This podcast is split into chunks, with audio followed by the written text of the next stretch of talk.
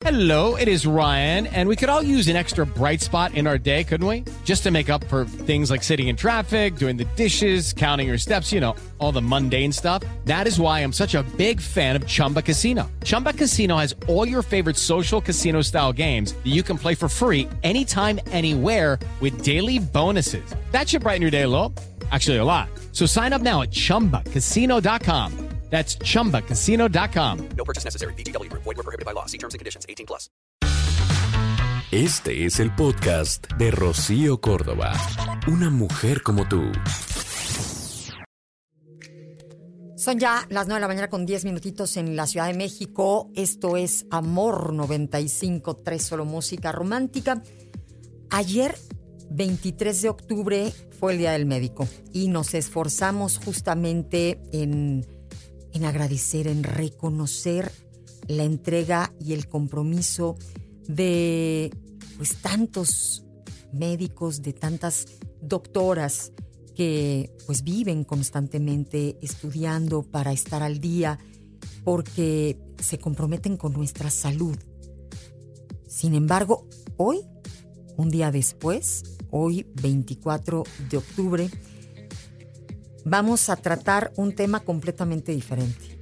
Vamos a hablar de esas red flags de un profesional de la salud, porque hay que decirlo, no solo un médico puede abusar de esta confianza que le tenemos, porque a ver, el médico es una imagen de autoridad ante nosotros.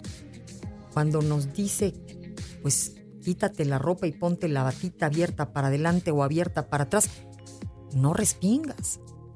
O sea, le, crees y te la pones como él dice, entendiendo qué es lo que se requiere para hacer una revisión eh, bien hecha. Pero deseamos que no solo médicos, hay enfermeros, hay eh, pues los camilleros, tantas personas involucradas justamente con nosotros cuando ingresamos a un hospital o cuando vamos a una simple consulta, que pues es importante que hoy hablemos de esto, porque el abuso es otro tipo de violencia. Y dicen que para poder erradicar la violencia hay que ponerle un nombre. Y hace no mucho hablábamos de un libro que tuvimos aquí um, que se llama Violencia Obstétrica. Así le llaman hoy, violencia obstétrica. Esa violencia a la que muchas veces nos sentimos expuestas las mujeres cuando vamos al ginecólogo, cuando vamos a tener al bebé, cuando estamos amarradas, ¿no? En pleno parto, cuando de formas distintas te sientes agredida, ofendida. Y hemos logrado ponerle nombre gracias a que se ha levantado la voz. Gracias a que alguien ha dicho, óyeme, no, no, no, perdón. Pues tú serás el médico, pero yo soy la paciente y no me siento cómoda. Y levantar la voz a veces no es fácil, pero sí es necesario. Eso nos vuelve pues una sociedad justamente responsable. Basta de ser indiferentes ante este tipo de situaciones que sabemos que han venido pasando toda la vida. Pero hemos estado acostumbrados a callar, a evitar lo que no es agradable. Pero en la medida en la que nos pronunciemos, se van a estar evitando casos subsecuentes. Y hay doctores o profesionales de la salud que hacen ciertos comentarios en relación al cuerpo. Y eso de profesional me refiero que trabajan en esto, porque la persona verdaderamente profesional entiende que debe haber un respeto muy grande, una distancia, en donde el paciente no vaya a malinterpretar absolutamente nada. Hay quienes hacen comentarios negativos, ¿no? La famosa gordofobia. Y entonces se atreven a opinar, siendo yo el médico, entonces te digo, porque tú tienes que saber, y, y a veces de formas ofensivas. O lo contrario, tampoco está padre, ¿no? Que te echen el piropito ahí y dices, oye, espérame tantito, no, no vengo a qué, ¿no? Me coquetees o a ver si te gusta o no te gusta y me des un calificativo de mi cuerpo. Toda observación, vamos, inadecuada en relación al paciente está de más. O pedir que muestres o que toquen lugares que no corresponden, por supuesto, es algo que no debería de ser. Vamos a tratar un tema pues sumamente sensible, es el caso específico del doctor Luis Antonio Hernández Robledo, él es ortopedista, quien es presuntamente culpable por abuso sexual de 35 mujeres, esto mientras impartía su consulta. Él es cirujano ortopédico, actualmente todavía ejerce en el Estadio Pedregal y en Pabellón Bosques. Esto a pesar de todas las acusaciones que existen en su contra, más entrevistas, columnas, reportajes, en donde las víctimas eh, pues han tenido que volver a ser una y otra vez valientes para contar su historia. Así como llegamos a un médico eh, con el famoso de boca en boca, pues tendríamos que alertarnos de la misma forma para no ir a un médico el cual está señalado por abuso sexual. Y hoy tengo el gusto de estar con Marilú Rodarte, una de las víctimas. ¿Cómo estás, mi querida Marilú? Hola, muy bien, muchísimas gracias por el espacio. Y bueno, solo quiero aclarar que el doctor ya no da consulta en Pedregal, eh, ni, en, ni en el Hospital Ángeles del Interlomas tampoco. Ya no, lo sacaron de esos dos espacios. ¿En dónde está dando consulta? Él tiene consultorio privado. Sí, lo sacaron de esos dos espacios y entonces él ya tiene su clínica. O sea, sigue ejerciendo, que eso es lo verdaderamente grave, Marilú. Platícanos brevemente cómo fue que tú llegaste como cualquier persona que tiene eh, la necesidad de acudir a un médico y en este caso a este ortopedista.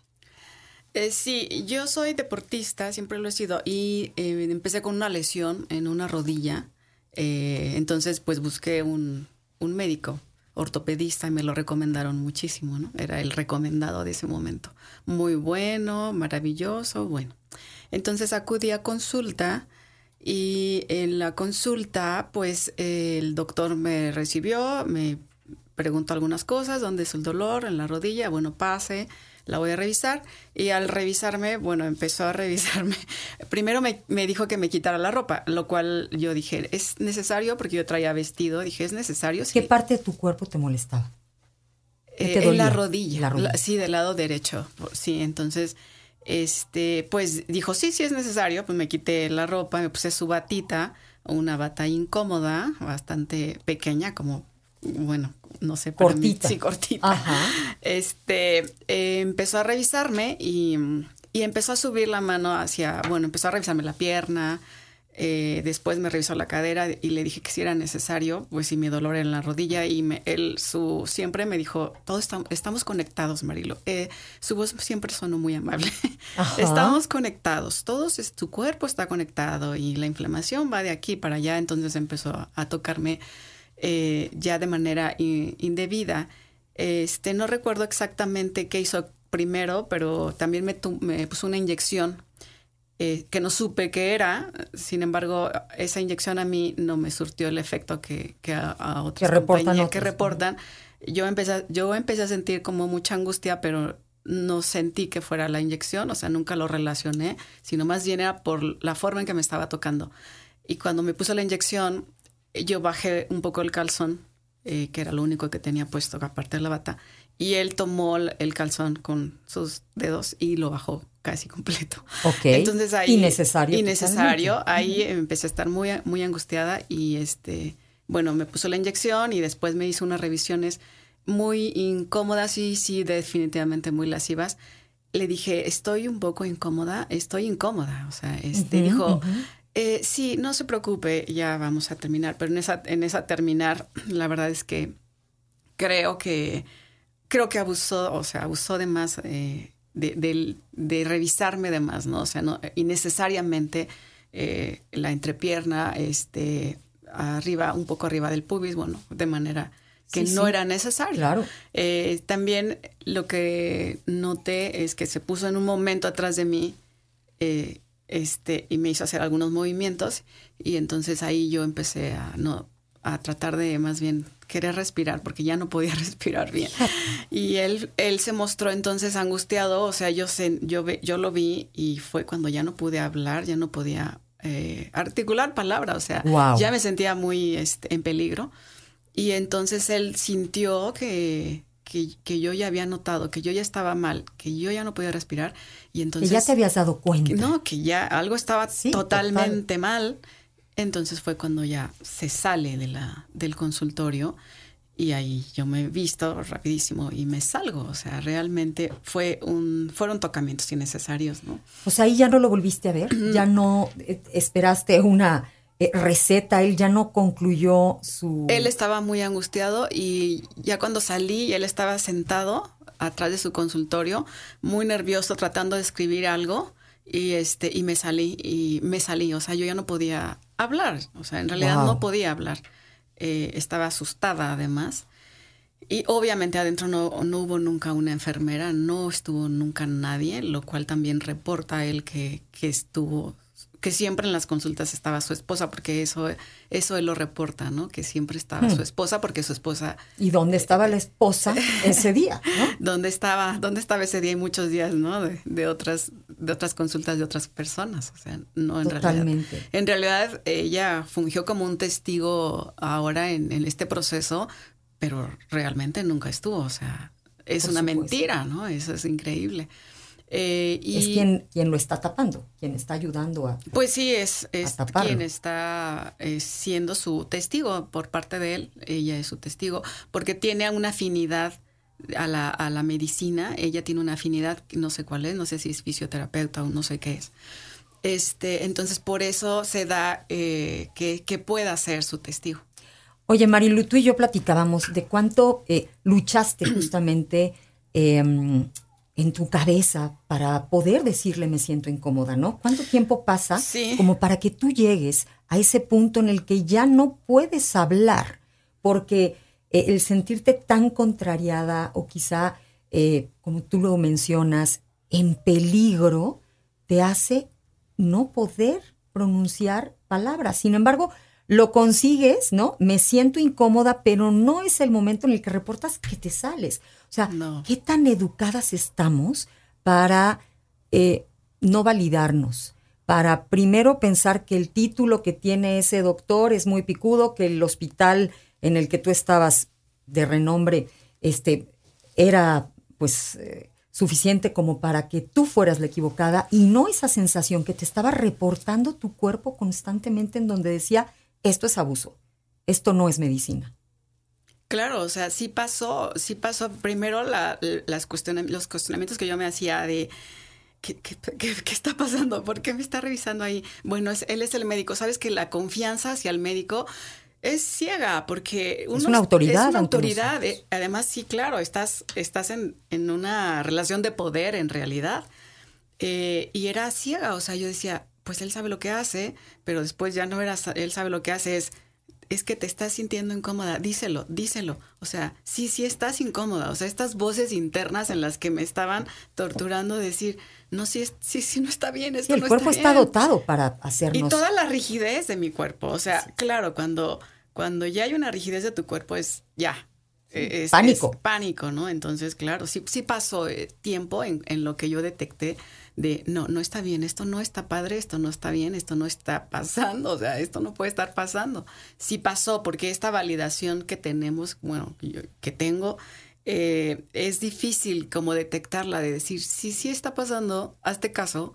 O sea, ¿cuántas veces anteriores de, de que uno habla y te dicen, no, o sea, no pasó para tanto, ¿no? O sea, Cierto. me refiero a, a otros eventos, no es para tanto, bueno, pero ni te hizo, bueno, pero ni, te, ni, te- ni fue tan fuerte, o sea, no. Estamos acostumbradas, ¿no? Estamos acostumbradas y culturalmente a, a no validarnos, ¿no? Da silencio, no hagas escándalo. Y bueno, yo pensaba, saliendo de ahí, yo pensé, es que es un doctor súper reconocido y además está en un hospitalazo, o sea, Exacto.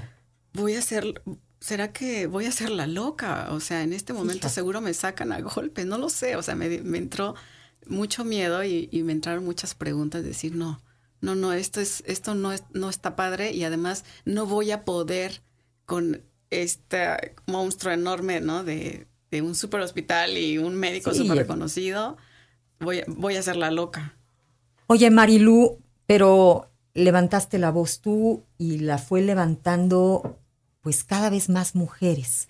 Mujeres que se identifican con estas sensaciones, con este abuso, porque el abuso es, violencia, y se han unido y lograron llevar al médico ante el juez. El doctor Luis Antonio Hernández Robledo, él es ortopedista y él es presuntamente culpable por abuso sexual de 35 mujeres, mujeres que han eh, venido sumándose, coincidiendo con esta historia en donde se sintieron abusadas, en donde muchas, muchísimas de ellas eh, fueron inyectadas por una sustancia que él decía que era un bloqueo, bloqueo que las mareaba, que a veces las llevaba a estar inconscientes y es cuando él aprovechaba y abusaba de formas distintas. Y ahorita quiero darle la bienvenida a Laura Lebrija. ¿Cómo estás, Laura? Hola, Rocío.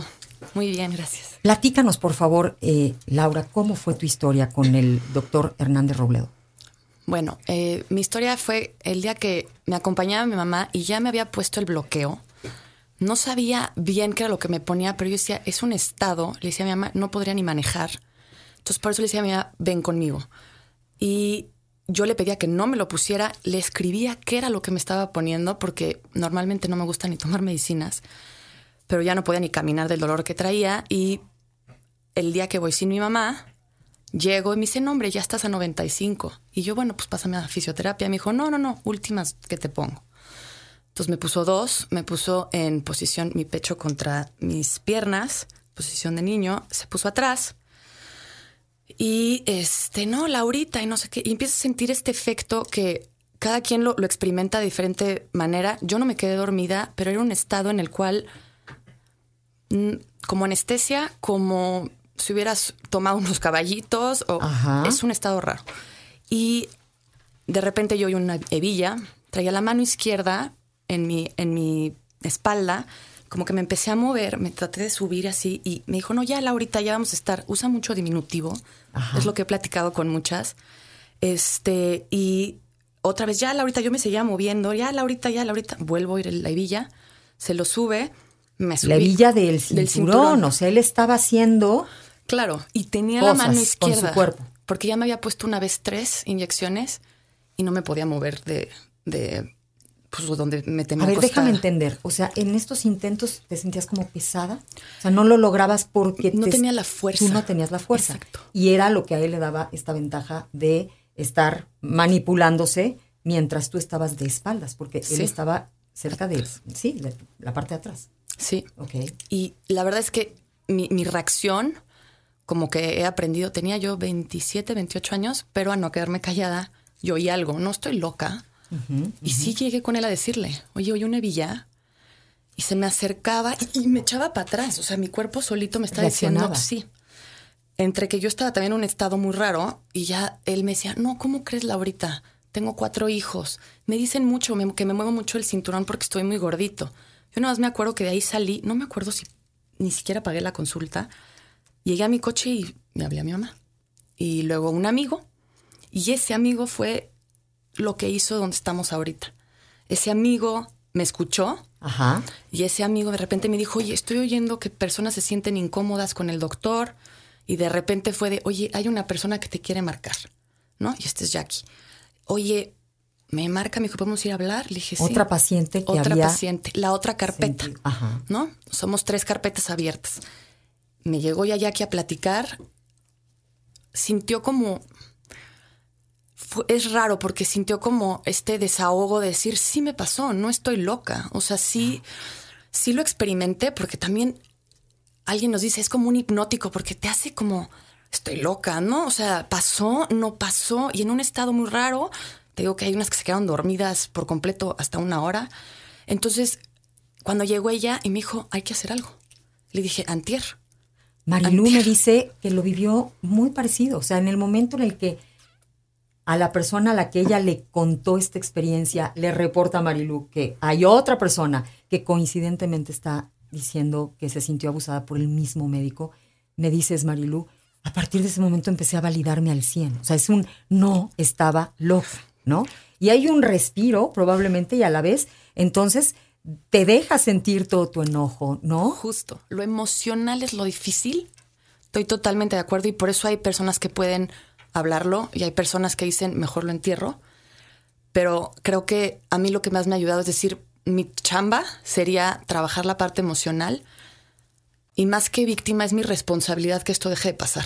Así Porque es. yo, a mí ya me pasó, yo trabajo mi parte emocional y claro que afecta, me afectó en muchos parámetros, pero eso no importa, cada quien lo vive de diferente manera y las que no han podido porque ya prescribió o las que no han este, querido hablar por miedo, por, ¿no? Muchas veces es como, ¿a quién le digo o cómo lo digo o no quiero que nadie se entere?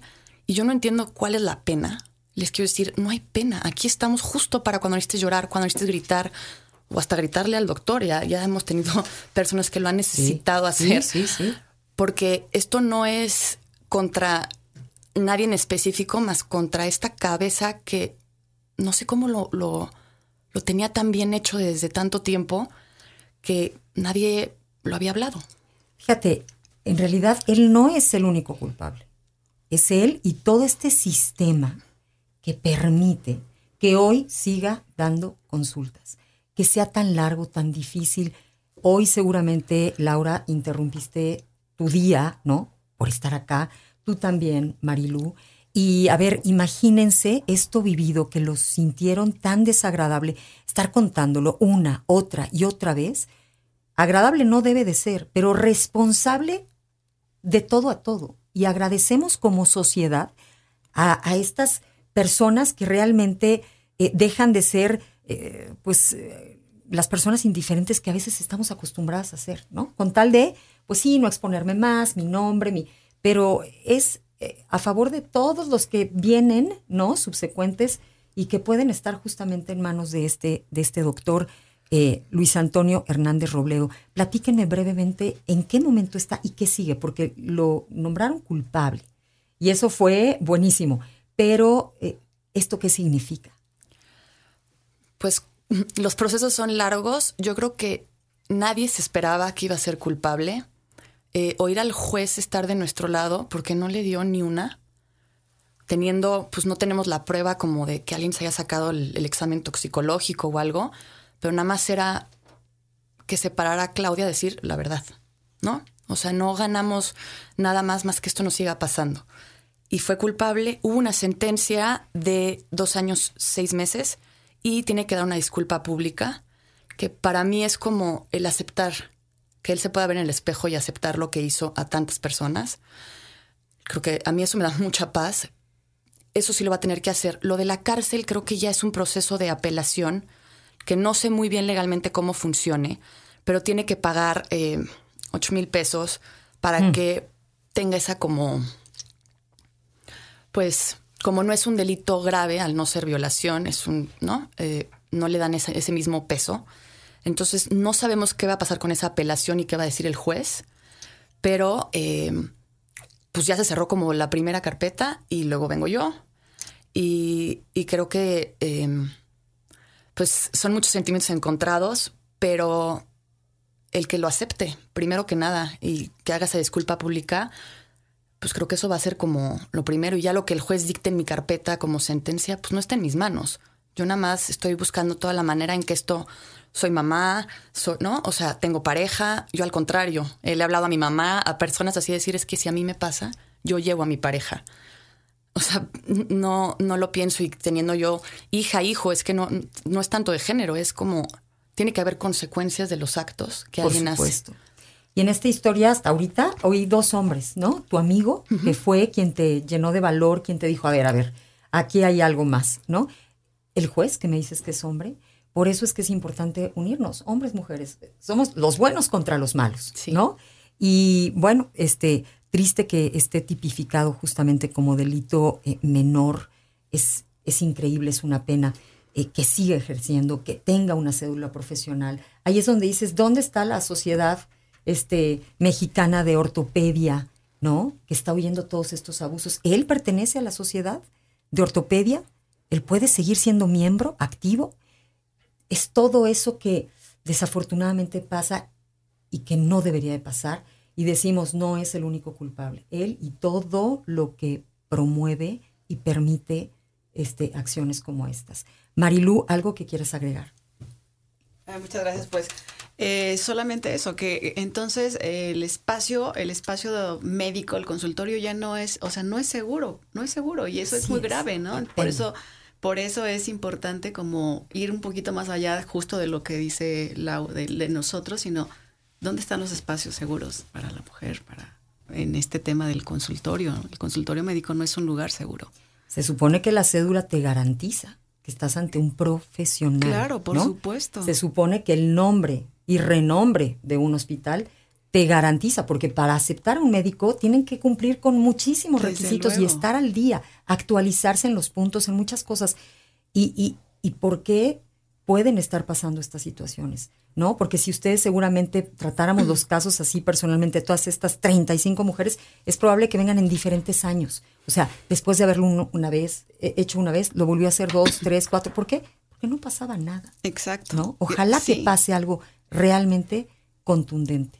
Yo les agradezco mucho Muchas que hayan estado con nosotros. Gracias, Laura Lebrija, y gracias a Marilu Rodarte por eh, sus testimonios y gracias por, por hacer lo propio a favor de toda nuestra sociedad. Muchas gracias. Gracias. El podcast de Rocío Córdoba, una mujer como tú, en iHeartRadio. iHeartRadio. Judy was boring. Hello. Then Judy discovered ChumbaCasino.com. It's my little escape. Now Judy's the life of the party. Oh, baby, Mama's bringing home the bacon. Whoa, take it easy, Judy. The Chumba life is for everybody. So go to ChumbaCasino.com and play over 100 casino-style games. Join today and play for free for your chance to redeem some serious prizes. chumba ChumbaCasino.com. No purchase necessary. Void where prohibited by law. 18 plus terms and conditions apply. See website for details.